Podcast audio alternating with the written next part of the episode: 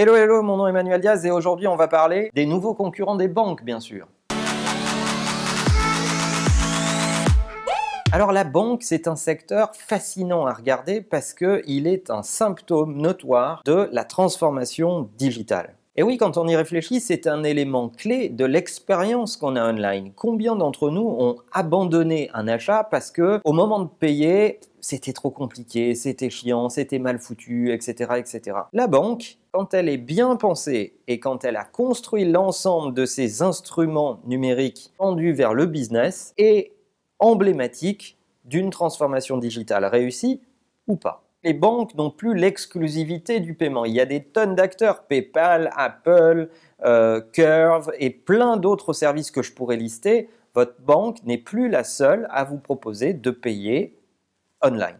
Et ces banques, elles sont sous la pression de qui? Elles sont sous la pression des très très gros acteurs, à commencer par les GAFA, Google, Amazon, Facebook et Apple, qui engrange des tonnes d'empreintes de cartes bleues. Il se dit qu'Apple détient le plus grand nombre de cartes bleues en stock disponibles avec des utilisateurs qui ont l'habitude de payer avec puisqu'ils ont commencé il y a très longtemps avec la musique. Vous avez confié votre numéro de carte bleue dans iTunes à Apple pour acheter de la musique et puis on vous a permis ensuite d'acheter avec votre empreinte les applications que vous préférez sur votre iPhone, etc. etc. Aujourd'hui, d'autres s'y mettent.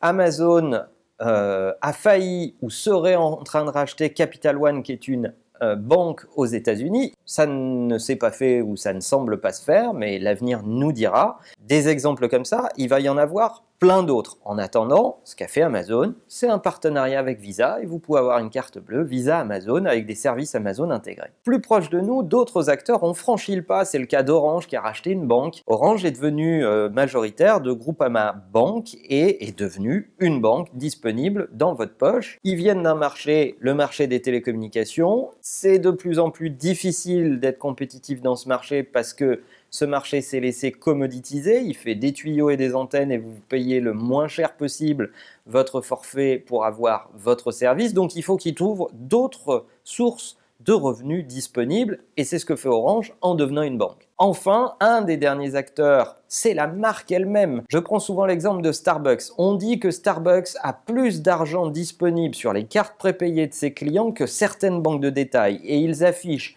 un taux de transaction de 40% des paiements faits chez eux sont faits par la carte de feed ou l'appli mobile. C'est colossal. Donc entre les GAFA, la diversification des opérateurs télécoms et les marques qui peuvent devenir des banques, les banques sont entourées de concurrents et de compétiteurs. Alors j'en entends déjà certains me dire mais euh, on peut les contraindre, on peut contraindre tous ces gens-là de ne pas devenir des banques par la réglementation, par la loi, par la législation. Ouais, mais ça se contourne.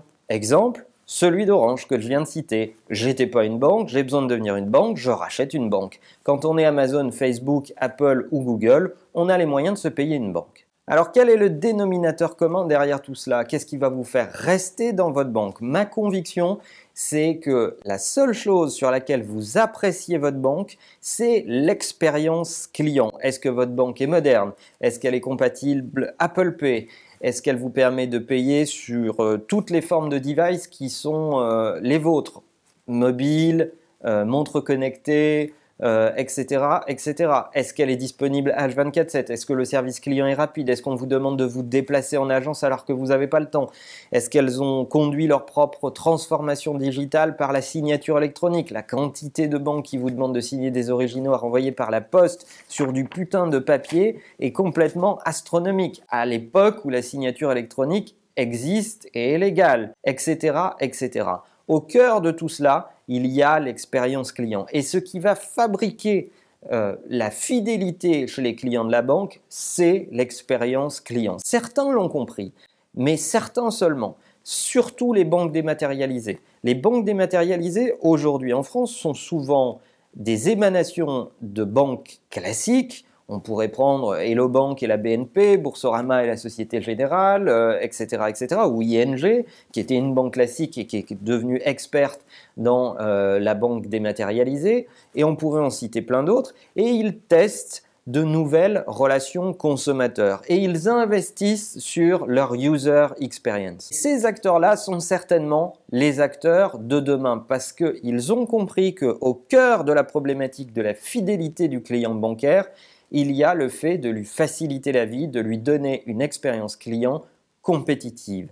Mais oui, c'est vrai que je serais à leur place, j'aurais un peu peur parce que les plateformes type GAFA sont vachement plus avancées en matière de culture UX. Eh ben oui, ils fabriquent des interfaces toute la journée, ils savent ce que c'est qu'une appli mobile, ils savent ce que c'est que le software, ils savent faire de la technologie, la mobiliser, et ils vont très vite.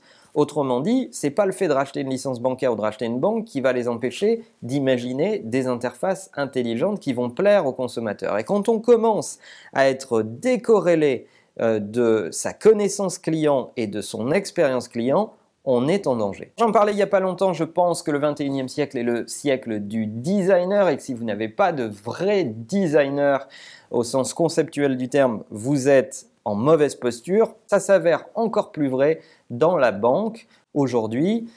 Je suis persuadé que vous avez des tonnes d'exemples de relations avec votre banque qui pourraient être améliorées. J'aimerais lire ça dans les commentaires. J'aimerais que vous me racontiez qu'est-ce que votre banque idéale ferait pour vous.